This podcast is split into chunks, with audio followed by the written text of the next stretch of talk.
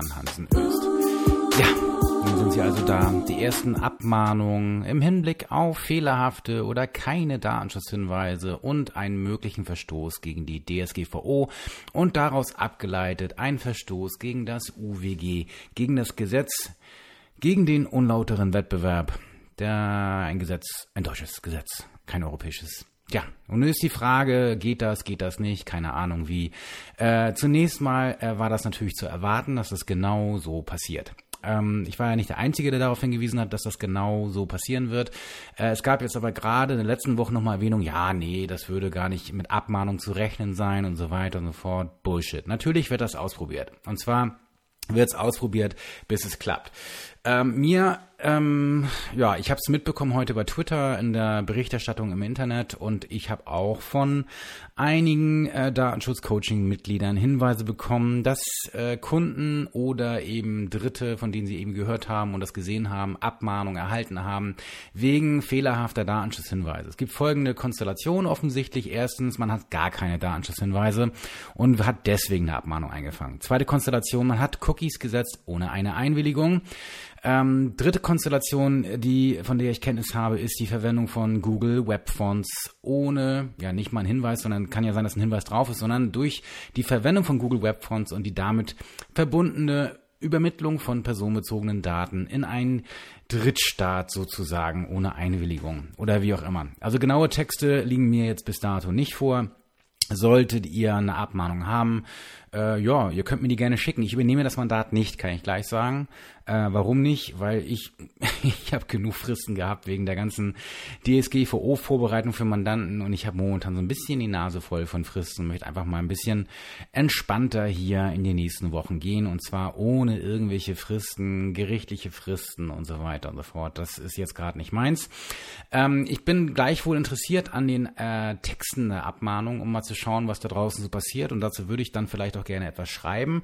Und ähm, im Gegenzug kann ich dann vielleicht auch ein oder äh, geeignete Kolleginnen oder Kollegen empfehlen, vielleicht sogar in örtlicher Nähe, die dann vielleicht dazu geeignet sind, euch da zu vertreten im Hinblick darauf, wie mit dieser, also erstmal zu beraten im Hinblick darauf, wie mit der Abmahnung umzugehen ist. Und Punkt zwei, ähm, vielleicht zu vertreten, falls ihr gegen die Abmahnung äh, vorgehen wollt, beziehungsweise vielleicht sogar sehr aggressiv vorgehen wollt, indem ihr vielleicht sogar eine negative Feststellungsklage erheben wollt. Die Welt würde es euch danken. Aber kommen wir mal eigentlich zu dem Hauptproblem. Sind denn jetzt eigentlich fehlerhafte oder keine Datenschutzhinweise nach der DSGVO, beziehungsweise als Verstoß gegen die DSGVO, sind die abmahnbar? So, auf der einen Seite gibt es theoretisch auf jeden Fall die Möglichkeit, auf Basis des Unterlassungsklagengesetzes wohl gegen die Verletzung von datenschutzrechtlichen Vorschriften vorzugehen.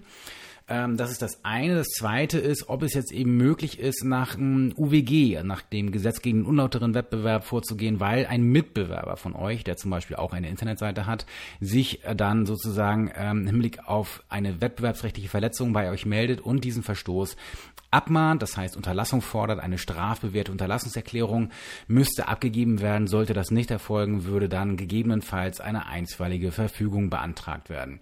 Und die Frage ist eben nun, geht das oder geht das nicht? Und der Streit geht, geht das halt los. Ich habe eigentlich das heißt eigentlich, ich habe vertreten in der Vergangenheit, dass ich der Auffassung bin, dass äh, bestimmte Regelungen der Datenschutzgrundverordnung genauso wie das im BDSG zuvor von der von, von einer gewichtigen oder einer doch vielfach vertretenen Auffassung der Rechtsprechung ähm, gesehen wurde, äh, Marktverhaltensregeln darstellen. Und zwar zumindest die Informationspflichten und dann die Normen, die dazu da sind, sage ich mal, die Datenverarbeitung für Werbezwecke oder für die Absatzförderung, sage ich mal, ähm, soweit das dort die Datenverarbeitung betrifft. Warum?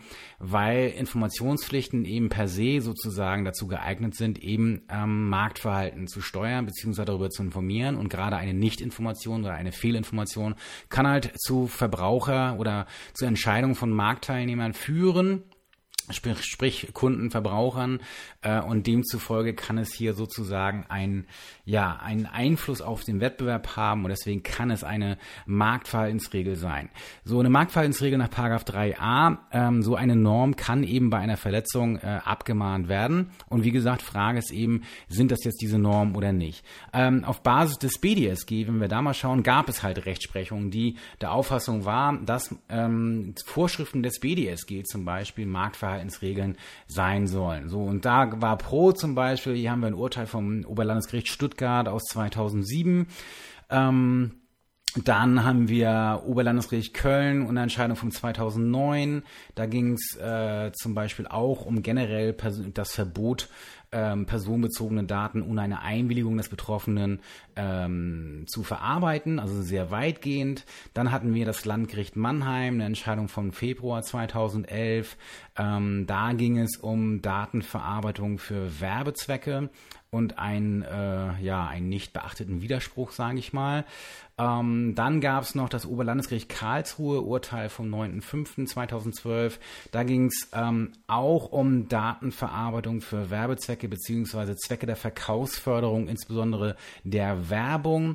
Äh, dann Landgericht Köln, Urteil vom 29.08.2013. Auch da wurde gesagt, dass ähm, das Verbot mit Erlaubnisvorbehalt eine Marktverhaltensregel darstellt und deswegen ein entsprechender Verstoß äh, geahndet werden kann. Und dann haben wir noch äh, auch im Hinblick auf eine Datenverarbeitung für Werbezwecke ein Urteil vom Oberlandesgericht Köln vom 17.01.2014, das auch eine Marktverhaltensregel angenommen hat. Und speziell für das Internet gab es dann äh, die Entscheidung vom Landgericht Frankfurt, Urteil vom 18.02.2014, wo dann eben zum Beispiel Paragraph 15 Absatz 3 TMG im Hinblick auf das Tracking sozusagen als Marktverhaltensregel angenommen worden ist, aber das Urteil ist nicht rechtskräftig.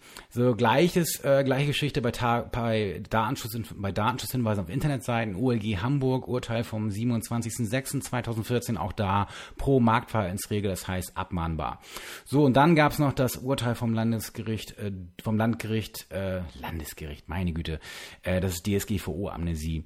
Äh, vom Landgericht Düsseldorf, Urteil vom 9.3.2016, da ging es auch um äh, Normen des TMG, speziell 13, und da wurde auch eine Marktverhaltensregel im Sinne von Paragraph 3a UWG angenommen. Und dann noch OLG Köln, Urteil vom 11.3.2016 wo es auch um 13 Absatz 1 TMG, also den quasi den jetzigen äh, Artikel 12, 13 sozusagen DSGVO, also Informationspflichten auf Internetseiten, ähm, wo man das angenommen hat. Contra war dann mal das Kammergericht Berlin, äh, Beschluss vom äh, 29.04.2011, dann ULG München, Urteil vom 12.01.2012, dann haben wir das ULG, was war das hier? Äh, das habe ich überblättert. Ähm, Upsi.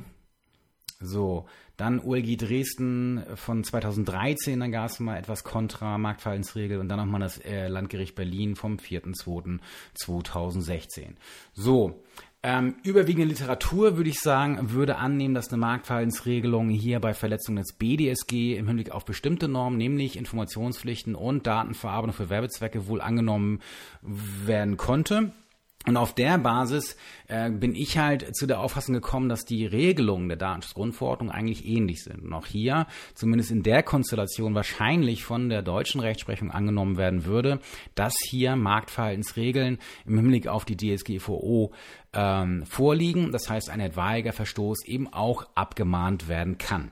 Jetzt gibt's eine gewichtige Auffassung, wie das so schön heißt, nämlich im äh, UWG-Kommentar von äh, Köhler und äh, darauf hat der geschätzte Kollege äh, Oliver Löffel so schön hingewiesen. In einem Beitrag sind Verstöße gegen die Datenschutzgrundverordnung wettbewerbswidrig. Ein schöner Beitrag, weil hier nämlich immer aktuell sozusagen auch neue ähm, Erwähnungen von Kolleginnen und Kollegen in der, in der Fachliteratur und eben auch ähm, auf Internetseiten sozusagen äh, aufgenommen werden.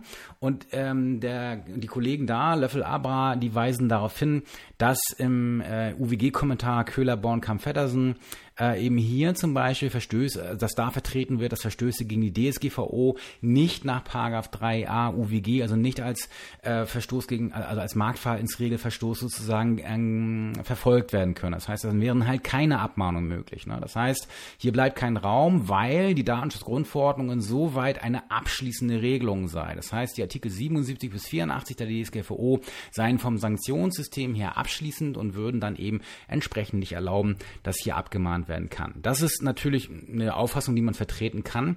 Die überzeugt mich nur leider nicht. Und ich sage auch gerne, warum.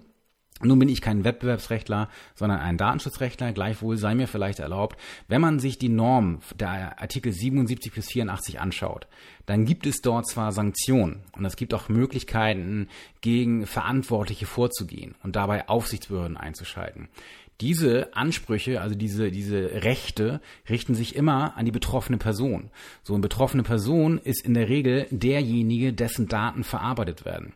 Das ist aber nicht der Mitbewerber, der hier vielleicht einen Nachteil hat, weil jemand offensiv vielleicht äh, Datenschutzrecht bricht und dann kann man vielleicht darauf hoffen, äh, wenn man das jetzt bei einer Aufsichtsbehörde sozusagen anzeigt, im Sinne von, ich weise darauf hin, dass es einen Verstoß gibt, dass die Aufsichtsbehörde vielleicht tätig wird.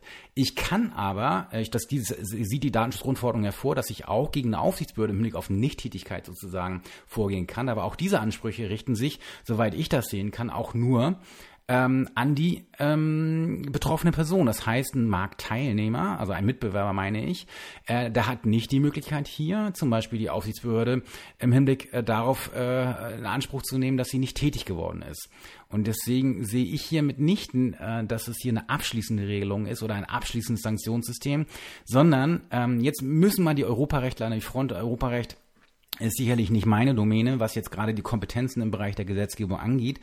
Aber ich glaube schon, dass es im Bereich des, des nationalen Wettbewerbsrechts meines Erachtens nicht möglich ist, hier sozusagen das UWG auszuschalten durch eine Regelung, die hier im Bereich des Datenschutzrechts erfolgt ist, wenn diese nicht in der Hinsicht sozusagen hier Rechte der Mitbewerber bzw. anderen Marktteilnehmer äh, berücksichtigt. Und das ist in der DSGVO meines Erachtens nicht der Fall. So, das wird also spannend, wie das Ganze jetzt dann weiter abläuft. Das hilft jetzt natürlich den Abgemahnten nicht wirklich weiter, weil wie sollen die vorgehen? Die sollen jetzt eben, hieß es hier, äh, wurde mir zugetragen, man solle 250 Euro zahlen. Dann, äh, das war es, was man heute mit heute meine ich 30. Mai 2018 dann im Internet lesen konnte, wo ein Kollege berichtete über eine Abmahnung eines anderen Anwalts sozusagen, äh, die wirklich nicht besonders gehaltvoll zu sein scheint. Da würde ich sagen, okay, ja, nice try, das wird so, glaube ich, wohl nichts. Ähm, aber man muss natürlich jetzt schauen, wie man damit vorgeht oder wie man damit, wie man dagegen vorgeht, besser gesagt. Also keine gute Idee ist auf jeden Fall nicht zu reagieren. Das ist jetzt der ganz allgemeine Hinweis. Bitte, wenn ihr eine Abmahnung bekommen habt, gerade wegen fehlerhafter oder nicht vorhandener Datenschutzhinweise, dann wendet euch bitte an einen Anwalt. Äh, ich würde euch raten, euch entweder einen, an einen Fachanwalt für IT-Recht, einen Fachanwalt für gewerblichen Rechtsschutz oder gegebenenfalls auch einen Fachanwalt für Urheber- und Medienrecht zu wenden. Warum? Die kennen sich in der Regel mit Abmahnung und dem ganzen Prozedere äh, des weiteren gerichtlichen Verfahrens ganz gut aus. Äh, gerade die Fachanwälte für IT-Recht dürften sich in aller Regel eben auch mit den technischen und den datenschutzrechtlichen Gegebenheiten äh, gut auskennen. Ich, wie gesagt, mache das nicht, aus den Gründen, die ich vorher genannt habe. Ähm, aber ähm, denn wenn ihr nicht reagiert, riskiert ihr, dass möglicherweise eine einstweilige Verfügung gegen euch erlassen wird und zwar auch gegebenenfalls ohne mündliche Verhandlung. Und ähm, das führt nur zu weiterem Groll und Ärger und gegebenenfalls auch weiteren Kosten.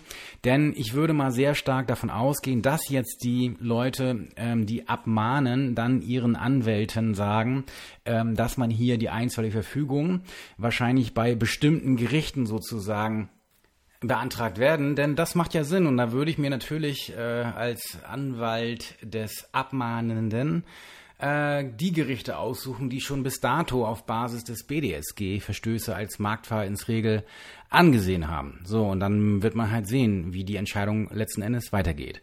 So, also ähm, nichts Genaues, glaube ich, weiß man nicht. Man wird jetzt einfach ähm, warten und hoffen dürfen, dass einige eben die Traute haben äh, und das notwendige äh, Kleingeld sozusagen ähm, jetzt gegen etwaige Abmahnung oder auch einstweilige Verfügungen vorzugehen, vielleicht sogar proaktiv für eine Klärung zu sorgen, indem man vielleicht eine negative Feststellungsklage erhebt. Das heißt, dass man von einem Gericht feststellen lässt, dass eben kein Verstoß gegen das UWG vorliegt. Ähm, wer das nun macht, ob das gemacht wird, wir werden es erleben. Ähm, ich wage mal zu behaupten, dass ich mir vorstellen kann, dass da noch einige weitere Abmahnungen kommen.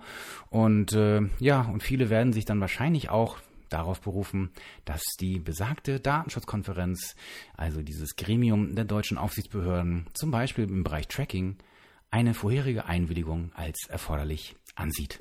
Ja, vielen Dank dafür. Bis zum nächsten Mal und ciao.